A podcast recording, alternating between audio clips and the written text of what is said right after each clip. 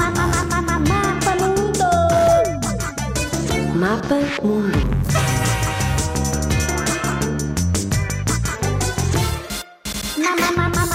Mapa Mundo.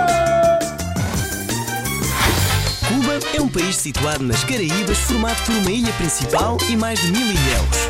Tem uma população de pouco mais de 11 milhões de habitantes e a capital é a cidade de Havana.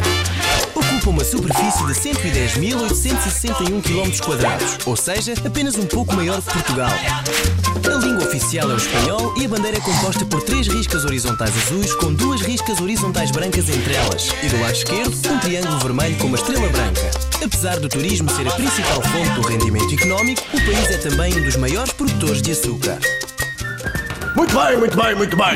Portaram-se todos de forma muito valente. E por isso merecem partir para outras paragens.